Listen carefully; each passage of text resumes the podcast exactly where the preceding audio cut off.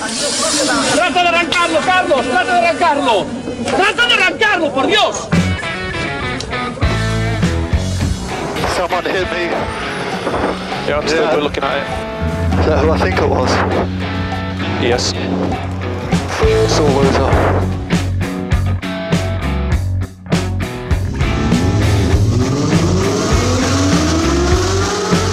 Izquierda buena más ojo corta, se cierra poco. Corta, no cortar. Para izquierda rápida. Para derecha buena más, se cierra poco. Para izquierda buena más, se abre. Acaba buena más, se abre. Sasar. Para derecha buena más, no cortar. Para izquierda rápida, ojo, se abre. Para uno. Derecha rápida, ojo, con fe. Rápida, ojo, con fe. Acaba rápida menos.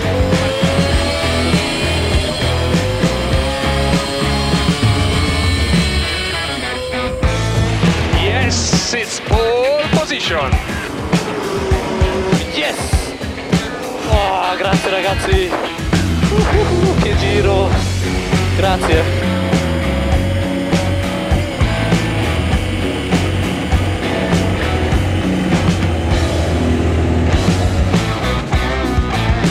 Bueno, bueno, bueno, bueno, amigos y amigas, damas y caballeros, chicos y chicas, niños y niñas, adultos y adultas, bienvenidos, bienvenidas a TurboTrack. Buenas tardes, Dani Cadena. Muy buenas tardes David, bienvenido a este sábado de vacaciones de Semana Santa, soleado aunque un poco fresco, aquí en Pamplona. Y eh, ya ves que aunque todo el mundo esté de fiesta y sean días en los que se para el mundo, aunque no podamos viajar, aquí estamos un sábado más con todas las noticias del mundo del motor. Oye, eh, es cierto que hacemos un esfuerzo, eh, viniendo aquí a trabajar de puente, hemos tenido que... Ah, no, que no hemos podido salir. Eh, bueno, pues... hem- hemos cancelado nuestro viaje. Ah, no, tampoco, no, podemos no. ir de viaje. no. Bueno, no. pues... eh, bueno, Y pues- bueno, que habíamos quedado tú y yo para tomar unas cañas, pero eh, no. Tampo- no, tampoco, de- sí. Hostelería, no, no. no. Eh, bueno, pues siempre nos quedará la radio. Menos mal que podemos seguir haciendo este nuestro programa, cada uno desde nuestra casa. Ahora mismo yo, en mi caso, con mi hijo echándose la siesta. Mira qué suerte, qué a gusto, qué tranquilidad, qué paz. Y yo aquí a limpio grito a ver si consigo despertarle. No te, no te preocupes, yo también estoy colaborando, pero tiene un sueño profundito a estas horas. Bueno, eh, pues tenemos una hora para por delante para hacer, repasar la actualidad del motor y haceros compañía en estas ondas del 101.6 si nos escucháis en directo en Pamplona y también a través de los dispositivos móviles en trackfm.com. También eh, tenemos que recordaros que aunque no sea Semana Santa, seáis unos capillitas o no, nos podréis escuchar a través de los podcasts debidamente subidos y organizaditos por el amigo David, que lo tiene todo al día. La verdad que hay que felicitarle, esta temporada se está luciendo. Eh, en todos los agregadores de podcast, salvo en el de la manzanita que le falta un cacho. Exactamente, ¿eh? pero en los demás nos puedes encontrar. Madre mía, hoy se me traba mucho la lengua porque ayer me comí una bolsa de pipas y tengo la lengua como un eh, estropajo. Sí, sí, o sea, si ya de normal se me traba, pues hoy más. ¿eh? Así bueno, que, mira, es una de las pocas cosas que se puede hacer ahora, sentarte en un banco a comer pipas. eh, con mascarilla. Eh, también estamos en las vías de comunicación abiertas. Info arroba turbotrack.es es nuestro correo electrógeno. Arroba TurboTrackFM es nuestra cuenta de Instagram. Y con el mismo nombre nos puedes encontrar en el cara libro, amigos y amigas. Aquello sigue vivo, ¿eh? Mark Sí, Zuckerberg Sigue, sigue sacando pasta de aquello. Ya ves, pues sí, sigue, sigue. Eh, recordad que ahora el WhatsApp también es del señor Zuckerberg. ¿eh? Claro, no, al final, pues eso, no puedes poner todos los huevos en una cesta, hay que diversificar negocio. Y yo creo que si ya entramos a hablar de lo que tenemos en, en nuestro índice, nuestro contenido, nuestra escaleta para hoy, eh, vamos a hablar de dinero, porque empezaremos hablando de nuestros amigos de la DGT, ¿cómo no? Que tienen una tasa productiva del 50%. Oh, mira, qué bien, impresionante. Mm, sí. Luego eh, vamos a ver qué multa te puede caer por motorizar tu bicicleta. Ni siquiera se me habría ocurrido hacer eso, pero bueno. Y el que ha supermotorizado ha sido el dueño de un camión Scania que le han pillado a 150 kilómetros por hora. ¿En serio? Eh, en serio. Luego te lo cuento. Igual que te voy a contar también que Mini se estrena como safety car en la Fórmula E. Será gracioso verlo. Venga, más cosas. Ok, Google, ponme un Fiat 500. Ahora va a ser posible. Fiat presenta eh, su nueva gama del Fiat 500 que incluye el asistente por voz de los de los chicos de Google. Vale. Y hablando de Google, tenemos funciones nuevas en Maps muy interesantes. Ah, vale, me encanta Google Maps. Vamos a ver qué nos trae de nuevo, pues. Como nuevo nos trae Toyota el Yaris Cross, del que ya hemos hablado anteriormente, y ya tienen todo preparado para su lanzamiento en España. Bueno, un nuevo sub en, en el mercado. Además, muy muy interesante. Luego te cuento por qué creo que lo va a petar. Vale. Y de España a Europa y de Europa al mundo entero. Como diría Pitbull Worldwide, eh, después del coche del año en Europa llega el coche del año en el mundo. Veremos que alguno repite premio. Vale, estaremos atentos, a ver. Y en el mundo está también Japón, donde Lexus ha presentado el prototipo LFZ Electrified, mm, su visión de cómo deberían ser los coches eléctricos. Bueno, pues eh, nos gustará verlo, a ver qué visión tienen para, para el coche eléctrico allí en Japón. ¿Qué más? También de eléctricos vamos a hablar con Mercedes y AMG, su división deportiva, que recargan pilas, traen novedades muy interesantes. Siempre es interesante ver lo que está haciendo la marca alemana. Y esta semana, hablando de alemanes, aunque en este caso afecta más a los Estados Unidos, ha sido noticia el cambio de nombre de Volkswagen a Volkswagen. ¿Qué hay detrás de todo esto? Luego os lo cuento. Vale, venga, luego me lo cuentas. Y ahí pondremos punto y final. Ahí pondremos punto y final porque la verdad que todo va, va a dar para esta horita en la que seguro que en algún momento hay que correr y hay que cortar alguna noticia de cuajo y tú me vas a poner la música más apetecible del momento. Pues para un día como este, nada mejor que entrar con un buen tema antes de arrancarnos ya en el mundo del motor. Agárrate los machos, Dani. Venga,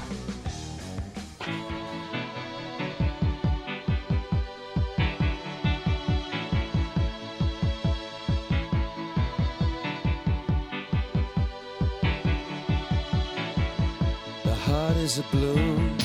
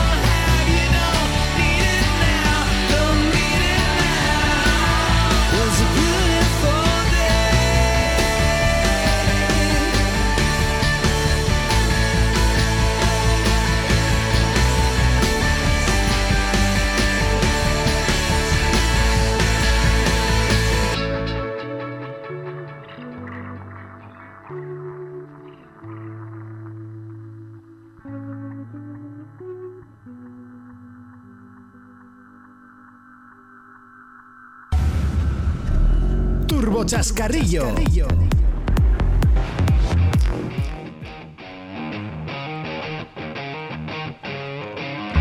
Pues vamos adelante, amigos amigas, arrancando ya aquí TurboTrack, nos metemos en materia y si mi lengua lo permite, iremos comentando las noticias que ha aglutinado nuestro compañero Dani Catena, ah, mm, empezando como siempre por lo que más nos gusta, por la DGT. Nuestra querida Dirección General de Tráfico, en la que el número de sentencias judiciales favorables a los conductores sancionados se ha incrementado en un 14% en los últimos tres años, llegándose a anular en la actualidad cerca del 50% de las multas impuestas por la DGT. Así se desprende de un estudio elaborado por Automovilistas Europeos Asociados, AEA, que detalla que en los últimos 20 años la DGT ha formulado 70 millones de denuncias en las carreteras de su competencia, con una recaudación de cerca de 6.500 millones de euros, es decir, más de un millón de millones de pesetas. No. Wow. La investigación pone de relieve que durante este periodo las multas se incrementaron un 122% y de las 2.105.024 denuncias formuladas en 2001 se ha llegado a la cifra de 4.684.286 en 2019, a pesar de que el parque creció en menor proporción, un 42%. AEA destaca en su informe que en la actualidad el 64% de los conductores prefieren pagar con descuento a plantear un recurso, aunque consideren que la denuncia formulada sea injusta. Bueno, es que al final lo de meternos ahí en, burocracia, pues nos suele dar perecilla y según qué tipo de multas dices, mira, nada. Pero date cuenta, David, de lo caprichosos que pueden ser los números. Un 64 prefiere pagar y un 36 mm, se ve que recurre o prefiere recurrir. Pero sin embargo, son el 50% de las multas las que se recurren y se anulan. Con lo cual quiere decir que se recurren más del 50%. Quiere decir que el, el- el- el porcentaje de multas que se le ponen a cierto número de conductores es de más de una multa. Es decir, hay gente que tendrá mm, tres multas por cada conductor que tenga una multa. Sí, sí, no, no, está claro. Bueno, es que hay mucha gente en la carretera y hay gente que se mueve mucho y, y que, bueno, eh, que sobre todo ya conocen la picaresca, saben dónde pueden saltarse una norma o dónde las multas pueden estar mal puestas, entre comillas, y bueno, pues eh, lo que hay. Una Bueno, yo, yo una vez conocí a una persona que me decía que él en sus cuentas personales, en sus presupuestos, mm, incluía todos los años una partida de 3.000 euros para multas. Madre de Dios. Pues era una persona que estaba todo el día en la carretera y bueno, pues asumía que casi 300 euros al mes se le iban en multas. Madre. Una. Que no digo que esté bien, pero bueno, pues, o sea, por lo menos no le pillaba de sorpresa. No, no, no, está claro. Hombre, no serían infracciones muy graves porque no incluía retirada de puntos, No, entiendo. no, porque si no, hacía tiempo que esos 300 euros al mes se los tendría que gastar en un chofer que le llevara. Venga, así que adelante hablando de multas. Bueno, pues eh, tenemos a un individuo que en su momento le debió parecer una buena idea, pero ahora saber que le puede caer una multa de 1.400 euros por poner un motor de combustión a una bicicleta, seguro que no le parece tanto. Y es que unos agentes de tráfico de la Guardia Civil estaban realizando labores de vigilancia en la carretera CV905, a la altura de la localidad valenciana de Vega Baja, cuando observaron que un ciclista se desplazaba de una forma inusual, deprisa y sin pedalear. Y aunque se trataba de un tramo en pendiente, la velocidad a la que circulaba les pareció demasiado elevada. Además percibieron que emitía un sonido similar al de un motor de baja cilindrada. Al darse cuenta de que estaba siendo observado por los agentes, el conductor de la bicicleta apagó el motor y comenzó a pedalear, lo que resultó todavía más sospechoso. Y al darle el alto, los agentes comprobaron que el, eh, manillar había sido modificado y que tenía un acople de acelerador en la maneta izquierda. Procedieron entonces a la intervención del vehículo, que fue detenidamente analizado en las instalaciones de una estación de ITV. El análisis ha determinado que la bicicleta había sido manipulada y que si circulaba tan rápido era por la ayuda de un motor de dos tiempos alimentado por gasolina con una cilindrada de 49 centímetros cúbicos. Y por sus características, la bicicleta podía alcanzar una velocidad máxima de 50 km hora. Para alimentar el motor llevaba un pequeño depósito de gasolina oculto bajo la camiseta. Eh, los agentes comprobaron también que el hombre carecía de permiso de conducir y dado que, se, que había convertido su bici en un vehículo a motor, también está propuesto para sanción por circular sin matrícula, sin seguro y sin ITV. Estas tres sanciones pueden llegar a suponer un montante total de 1.400 euros. Oye, pues eh, está mal, está mal, por un lado está mal, pero por otro lado, ole el ingenio que le echa a la gente, el tiempo libre que tienes para convertir una bicicleta en, una, en un ciclomotor. Pues sumado a esto digo que eh, el famoso youtuber Vicesat, que, que, bueno, protagonizó unas escenas de detención y tal, pero que evidentemente pues se, demostró que debía tener razón porque luego salió y demás, que es eh, un youtuber aficionado al motor que siempre nos propone soluciones de, de, bajo coste, comprar coches económicos, cómo repararlos con, con una inversión bastante baja y tal ha hecho un patinete híbrido. Y cuando digo híbrido es porque lleva motor de gasolina y eléctrico. Ay, pues ese Supongo que no lo usará en la calle porque, bueno, aunque él tiene carne de conducir, con lo cual ya no serían 1.400 euros de multa, seguro que los 1.200 no se los quita nadie. Pues ese vídeo todavía no lo he visto, lo voy a buscar, fíjate. Búscalo, búscalo, porque la verdad que le ha quedado chulo y curioso el patinete. Bueno, A un eh, eléctrico que nos podíamos permitir y ya nos hacen comprarlo híbrido. Oh, eh, de verdad. en fin, eh, de todas formas, insisto, eh, el ingenio que le echa la gente para construir cosas me parece, bueno, algo admirable, de verdad. Yo a veces lo pienso y digo, ¿esta gente a qué se dedicará profesionalmente? Digo, porque eh, detrás de todo esto tiene que haber una empresa explotándolo y si no, algo nos estamos perdiendo. Pues sí, seguramente. También es cierto que hay mucho talento en la calle mal, eh, mal aprovechado, eh, eso hay que decirlo. Y bueno, nos encontramos con ejemplos como este. Sí, bueno, con ejemplos como este o como el siguiente. Venga, a ver, háblame de este supercamión. Pues el supercamión se trata de un Scania con el motor ligeramente tocado que eh, estaba sacándole partido a sus modificaciones y eh, le pillaron y fue detenido por viajar a casi 150 km por hora en Francia, según informó la Gendarmerie de la Somme. Y es que un Scania V8 R580 fue detenido el pasado viernes en la A1 francesa a 147 km por hora en lugar de los 90 km por hora que es su velocidad legal. Eh, su conductor fue detenido por el pelotón motorizado de Roye. No era su primer exceso de velocidad, según su, tacógrafo, y todo esto te encaja en la historia cuando el conductor admitió haber manipulado su camión para deslimitarlo. Eh, al final, el resultado fue una situación ante el juzgado y una fianza para poder salir de prisión de 3.500 euros. Desde luego, la euforia de la velocidad puede salir cara. Eh, otro manitas, ¿eh, amigos y amigas? Eh, de todas formas, a mí que ya me parece que los camiones corren, o sea, que digo, ostras, estos trastos andan bien, pero bueno, eh, 150 kilómetros por hora en un camión en carretera. No hablo de los que vemos por ahí en rallies, tiene que ser una auténtica barbaridad, ¿eh? Sobre todo si va cargado, Pero a mí, a mí ya no me preocupa que corra, que al final pues, pues tienen choporrocientos caballos y es normal que corran. Pero eh, es que eso hay que frenarlo, ¿eh? Ya, eso sí, sí, sí, entiendo yo Se que... Espero que le hiciera algo a los frenos o que fuera a esa velocidad porque iba de vacío y tenía capacidad para, para poder frenarlo alegremente. Bueno, eh, pues vamos viendo, ¿eh? Como la gente se busca la vida. Antes sí que estaba más de moda, yo creo que lo del tema del trucaje de motores y demás, eso ha perdido un poquito de auge. Entiendo también por el tema administrativo y sancionador, que también se ha puesto muy al día. Pero bueno, aún seguimos encontrándonos a gente que hace estas virguerías, ¿no? Ya ves, para, circular por la calle, cuando luego, donde realmente podríamos sacar partido de todas estas cosas, es en circuito. Y será en circuito donde nos encontremos al Mini Electric Pace Sitter, inspirado en el John Cooper Works, el JCW, que es el nuevo safety car de la serie de carreras del Campeonato Mundial de Fórmula E según eh, ha anunciado la propia Mini.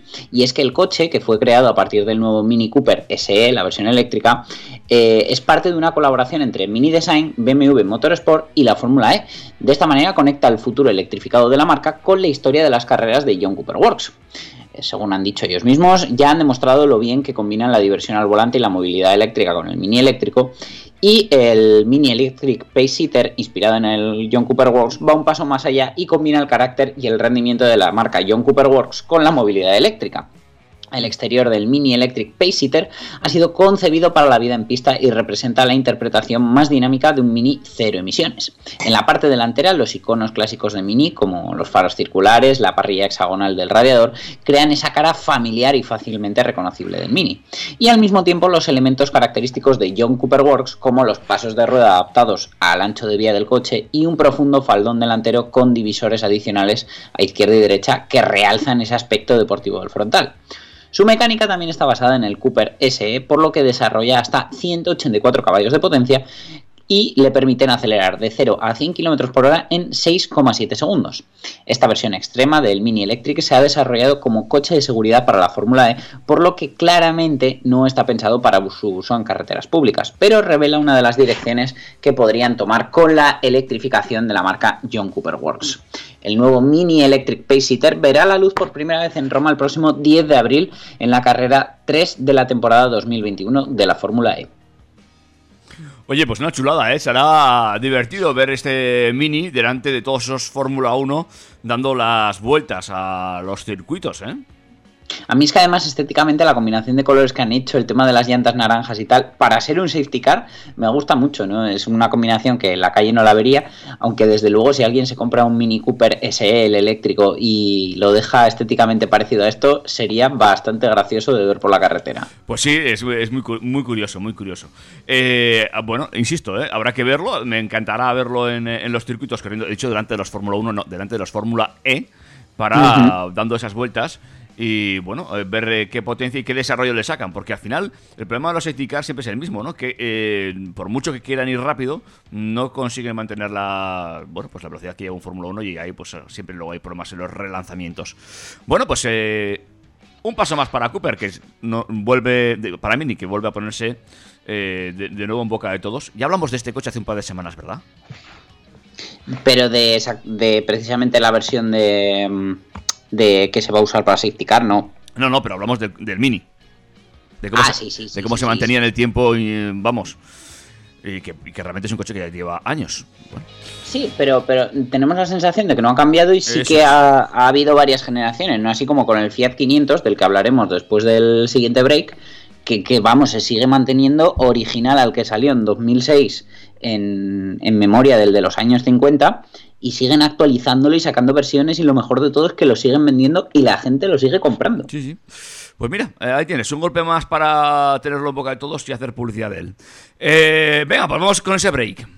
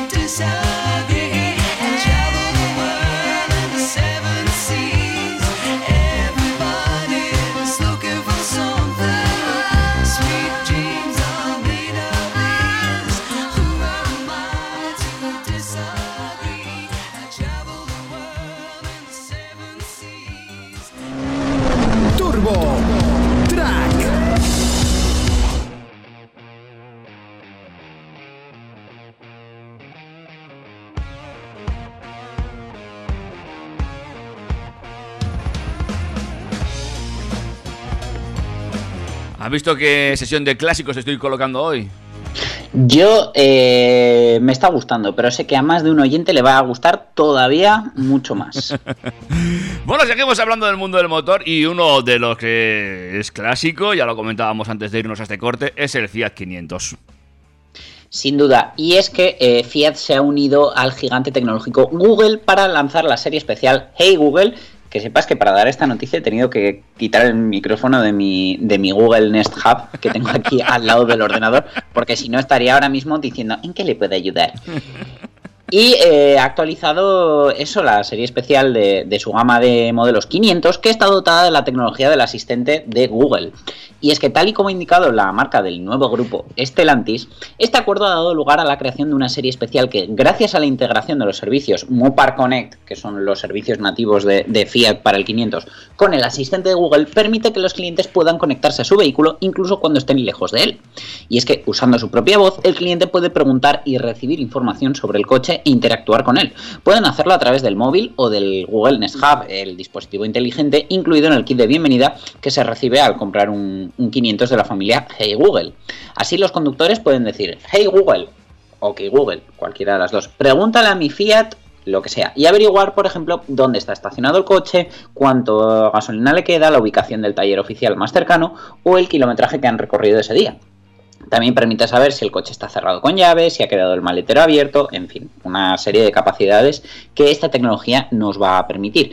Entre otras funciones, también el asistente está capacitado para enviar comandos al vehículo, como por ejemplo abrir o cerrar las puertas o hacer parpadear los intermitentes cuando no encontramos el coche en un parking. El nuevo Fiat 500 Hey Google está disponible con una pintura exterior bitono en blanco y negro brillante, llantas de aleación de 15 pulgadas, nuevos interiores en color oscuro, volante deportivo y salpicadero plateado mate, entre otros elementos.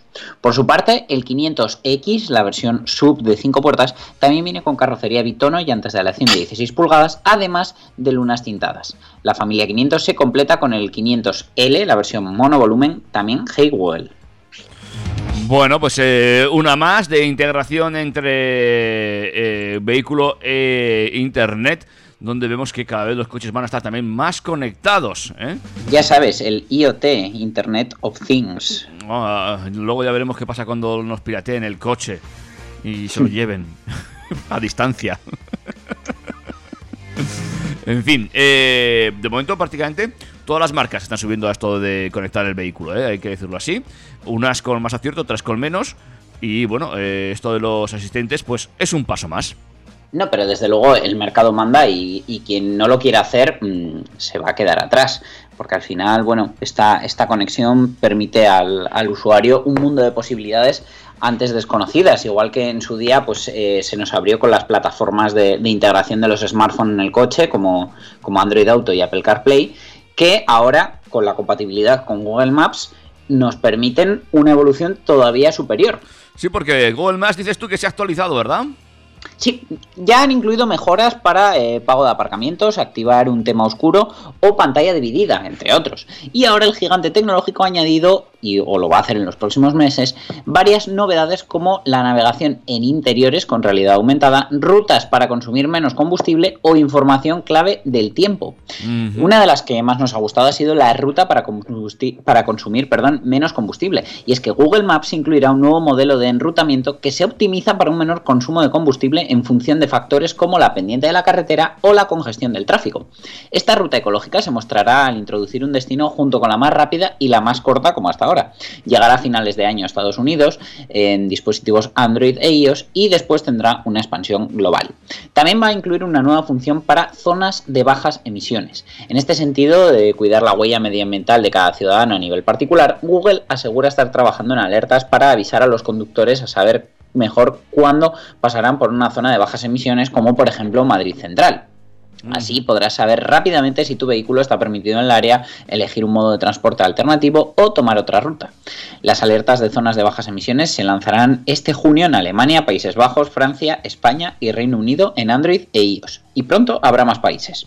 Vale, interesante. Y luego todos conocemos ese momento incómodo cuando eh, vas andando en dirección apuesta a donde quieres ir. según explican ellos mismos. Y para que esto no ocurra, Google ha introducido en el navegador el Live View, una función que se puede activar y cuyo cometido es el de ayudarnos a encontrar dónde está la puerta de embarque que necesitamos en un aeropuerto, un ascensor, unas taquillas, ver en qué piso de un centro comercial se encuentra una tienda o dónde hay unos baños públicos.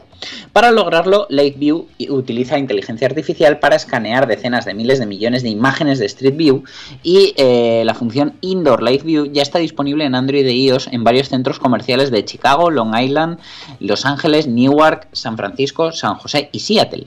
Y en los próximos meses comenzará a implementarse en aeropuertos selectos, eh, centros comerciales y estaciones de tránsito en Tokio y Zúrich con más ciudades en camino. Luego, por otra parte, tenemos la previsión climatológica, que se trata de una nueva capa para Google Maps como la de tráfico o la de transporte público o incluso la de afección del COVID-19, que va a permitir consultar el tiempo y la calidad del aire.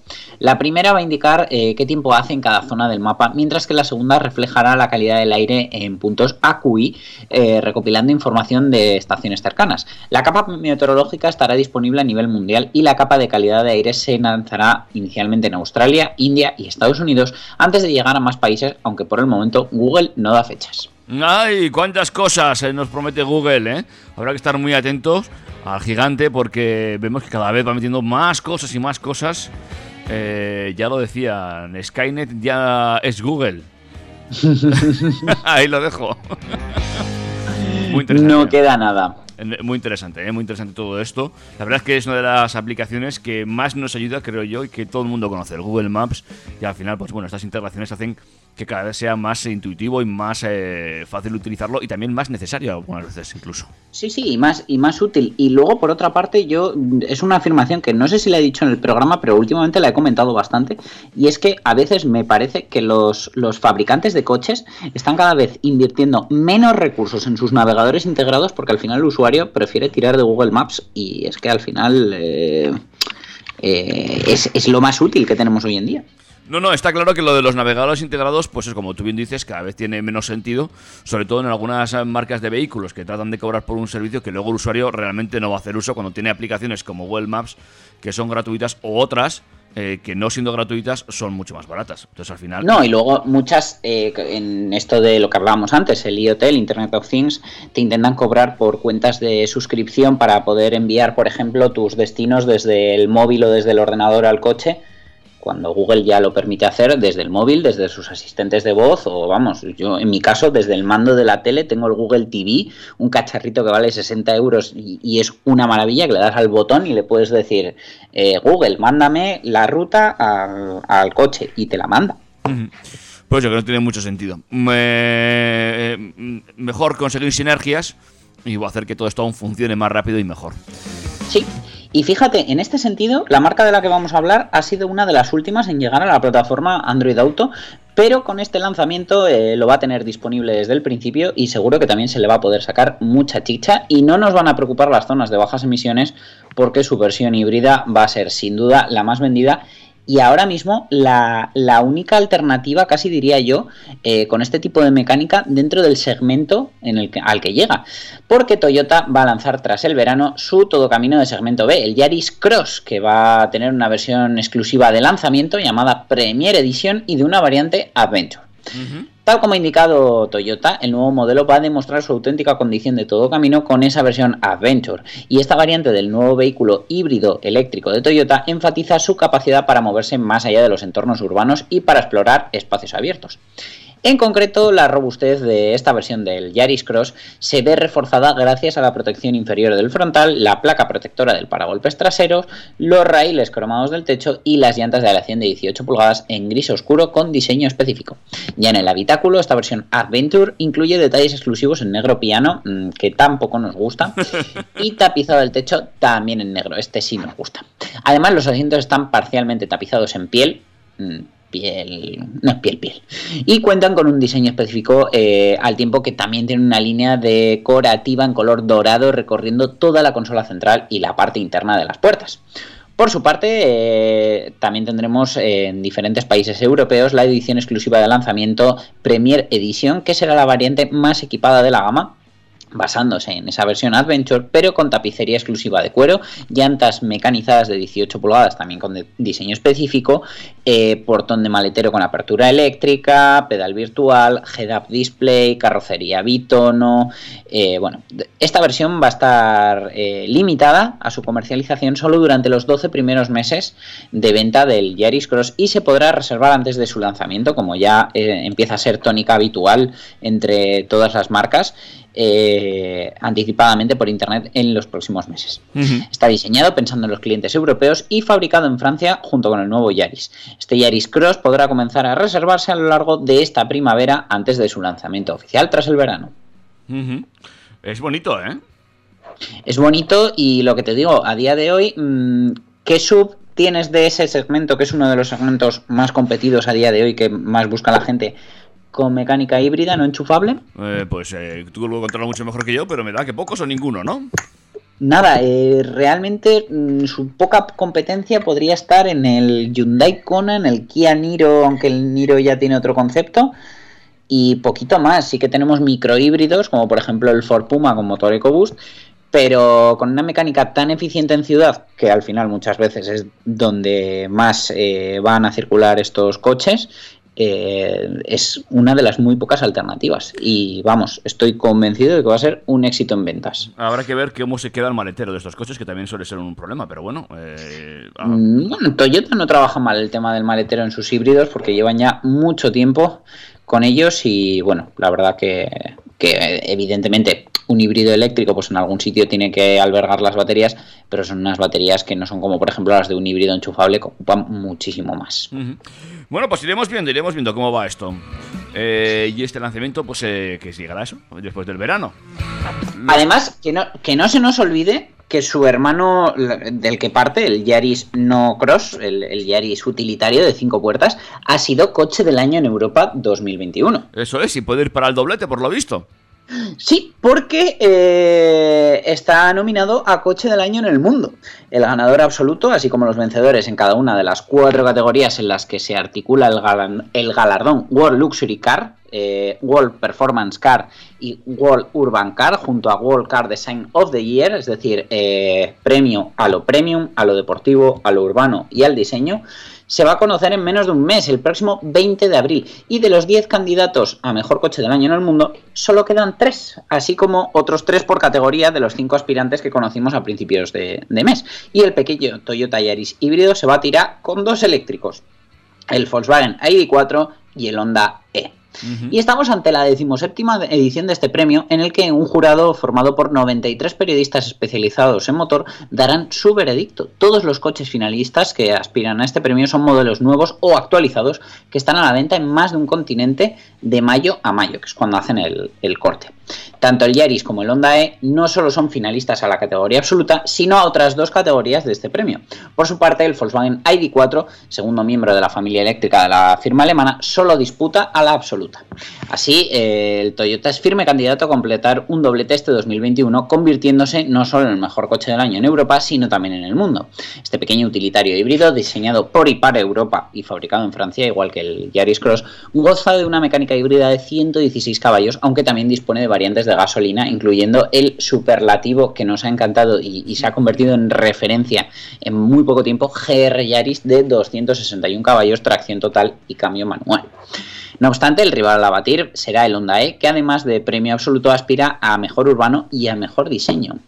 Eh, desde luego su estética retrofuturista no deja indiferente y es algo que ha llamado la atención ya que eh, en Europa no ha gozado del éxito esperado, pero bueno, al final pues no deja de ser un coche japonés, que lo vemos nosotros con otros ojos, con un precio bastante elevado. Pero también te tengo que decir que un amigo mío se ha comprado uno y está encantadísimo con el coche. Y yo cuando lo pude ver en el salón de Frankfurt me encantó. Este pequeño eléctrico tiene motores de 136 y 154 caballos, batería de tre- 35,5 kilovatios y tecnologías vanguardistas como ese interior formado por hasta 5 pantallas con retrovisores digitales.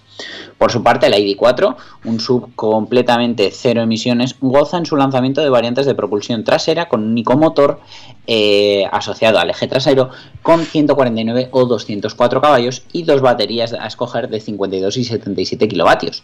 A finales de este año se estrenará su opción más prestacional, el ID4 eh, GTX, con dos motores por eje y tracción total con la batería de mayor capacidad. Finalmente, hasta cuatro coches eléctricos se postulan a diferentes categorías, encontrando dos en la total. De nuevo, en esta edición no está presente la categoría World Green Car, que eh, aunque desde el año que viene se incluirá en una nueva denominada World Electric Vehicle of the Year y que premiará únicamente a modelos 100% eléctricos. En unos días ya conoceremos al ganador en una gala que se podrá seguir en directo en streaming en el canal de YouTube oficial del premio. Ah, en, en la categoría absoluta ya hemos dicho que están el Honda E, el Toyota Yaris y el ID4. Ujú. En urbanos están el Honda E, el Honda Jazz y el Toyota Yaris. En lujosos están el Land Rover Defender, el Mercedes Clase S y el Polestar 2, que tanto me gusta. En, en performance, en rendimiento, están el RSQ8 de Audi, el Porsche 911 Turbo y el Toyota GR Yaris. Es que lo del Yaris está siendo una pasada. Y en diseño están el Honda E, el Land Rover Defender y el Mazda MX30. Increíble. Bueno, lo del Honda E no, no nos deja de sorprender. ¿eh? A mí también es un coche que me gusta mucho, pero realmente que yo creo que tiene un precio que, bueno, es eh, para, para- para lo que ofrece, para el coche, para el tipo de coche que vas a utilizar por ciudad, igual un poquito desproporcionado. En fin, eh, pero bueno, ahí está, ¿eh? poniendo tendencia y seguro que los de Honda saben dar la vuelta a esto. Veremos cómo queda, pero Yari se apunta muy bien en este coche del año, ¿eh? Desde luego, eh, papeletas tiene muchas. Ha comprado muchos, muchos boletos y está jugando muy, muy bien. ¿Me hablas de otro eléctrico? Eh, como quieras, o si no, hacemos el último break y ya afrontamos la recta final con ese eléctrico de Lexus, lo que nos trae Mercedes AMG y el escándalo, por decirlo de alguna manera, de Volkswagen. Venga, pues vamos con ese último break musical antes de enlazar la última curva hasta la meta.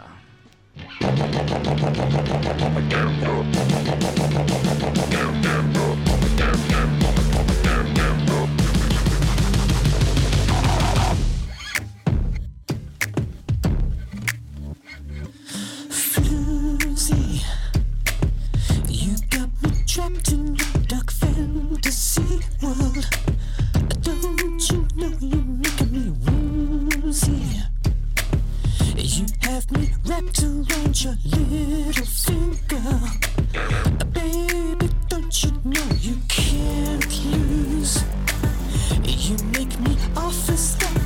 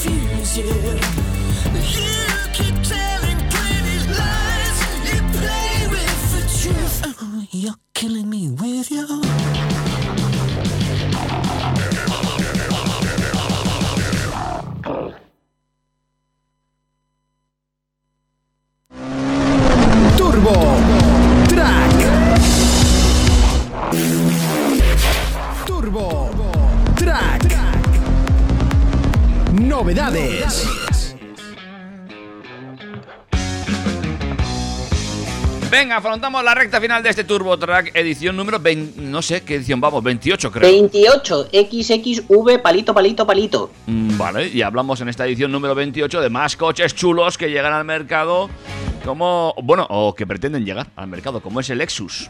Sí, es un prototipo, se trata del LFZ Electrified y es un concept car eléctrico con 600 kilómetros de autonomía que adelanta la nueva visión de marca Lexus y lo que aspira a conseguir con la electrificación.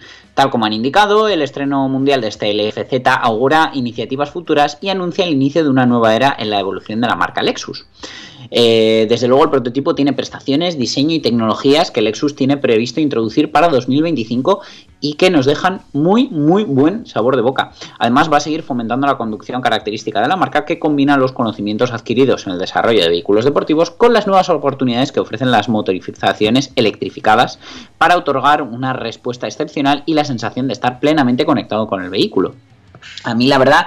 eh, no, no voy tanto a la técnica, sino a lo que me ha gustado en diseño el coche. La verdad que eh, me parece impresionante. Me recuerda un poco al, al Cupra Tabascan, supongo que por ese aire concept prototipo. Pero desde luego, si esto es lo que está por venir en los próximos cinco años en Lexus, yo me quedo a verlo. Eh, la verdad es que es muy bonito, es muy chulo, Y bueno, también hay que decir que Lexus, mm, a mí por lo menos, es una, una marca que en cuanto a líneas me gusta, ¿eh? Me suelen hacer coches bastante elegantes. Sí, sí. Igual de elegantes que son eh, los Mercedes y mucho más todavía sus versiones deportivas AMG. Hombre, pero. que desde luego acaban de soltar un bombazo. Un bombazo, no, dos. Porque el primero será el AMG GT 73, que será un híbrido enchufable, va a llegar a los 816 caballos y 1000 newtons metro de par, combinando un V8 con un motor eléctrico trasero independiente de hasta 204 caballos y 320 newtons.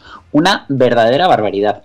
Pero es que aún hay más, y es que el próximo C63 combinará el motor 2 litros turbo del A45 AMG, por ejemplo, con ese eje trasero eléctrico que, eh, además de añadir un sistema de microhibridación de 14 caballos eh, y el primer turbo eléctrico de 6 kilovatios, la promesa, eh, firman la promesa de eliminar para siempre ese lag del turbo, ese pequeño instante en el que el turbo está cargando presión y te falta esa respuesta, y prometen 644 caballos.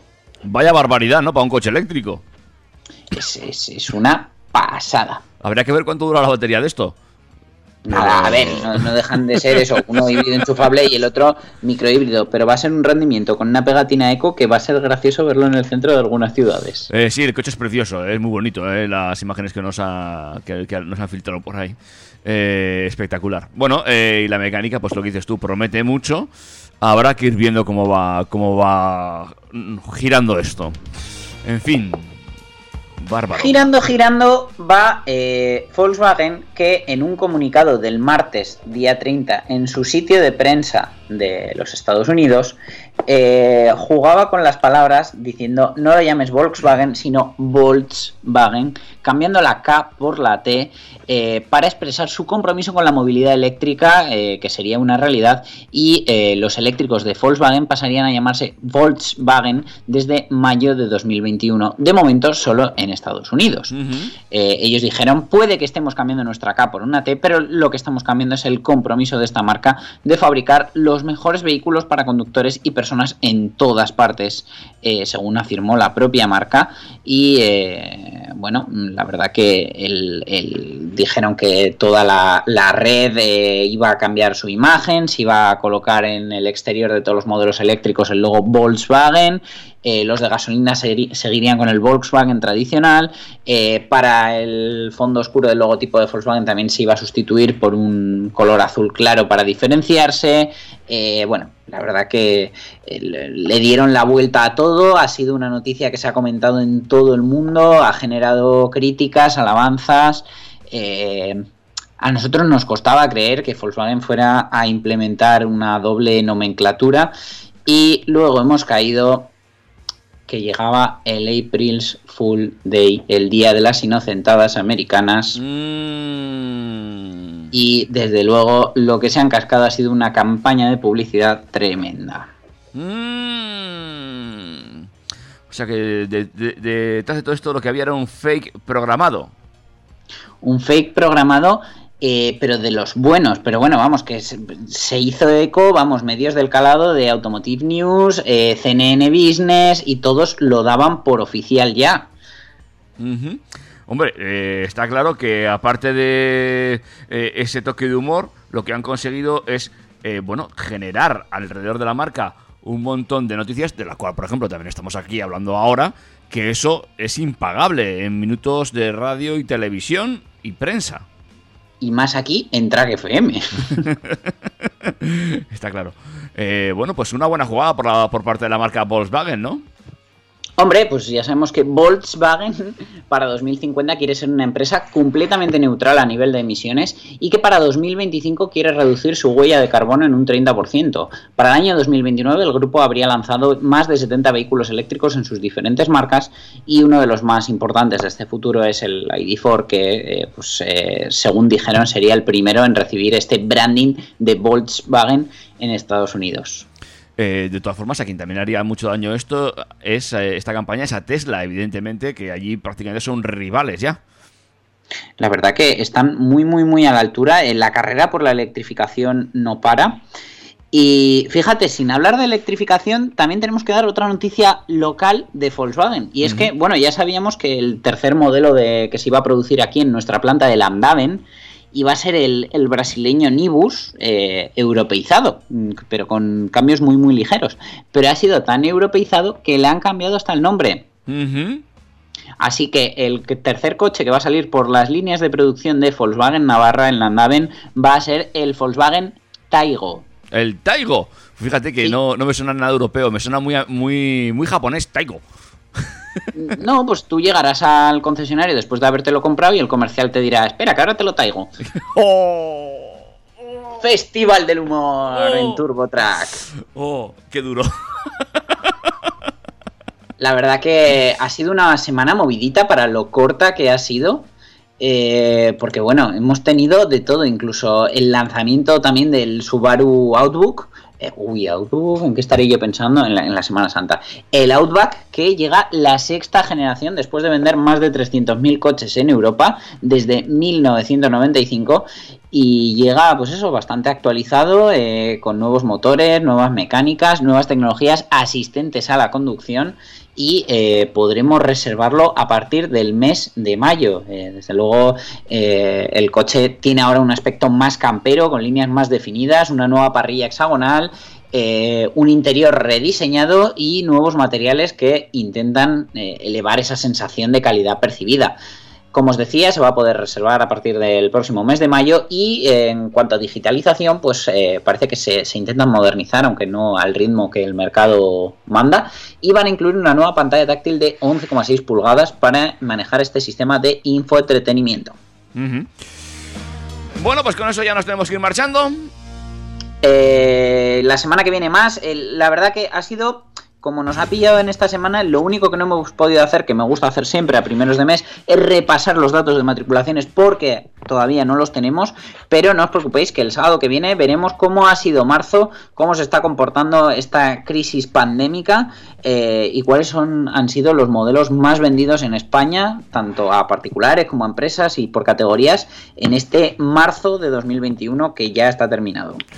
Es verdad, habrá que hacer ya ese análisis a lo que ha sido este mes y ver eh, si, va- si hay inicios de recuperación o si seguimos ahí estancados en este pozo en el que nos ha sumido la pandemia, ¿eh? Yo desde ya te digo que a mí me da que el Sandero va a volver a salir muy arriba en la lista, ¿eh? No está la cosa para mucho más. Eh, eh, oye, no es por nada, ¿eh? Pero es cierto que es un coche que cada vez se ve más. O sea, es impresionante. Más y que en esta nueva generación es mejor, es que no me cansaré de decirlo, es que han hecho un coche redondo, así como la otra vez cogieron una plataforma que tenía 15 años para vender un coche barato, ahora prácticamente por el mismo precio te llevas tecnología actual, o sea, es que han, cuadrado el círculo. Pues Dani, nos encontramos la semana que viene. Mucho más y mucho mejor aquí en TurboTrack, en trackfm.com, en el 101.6 de la FM y en todos los agregadores de podcast. Feliz Navidad a nuestros oyentes del futuro. Cuídate mucho. Un abrazo, David. Adiós.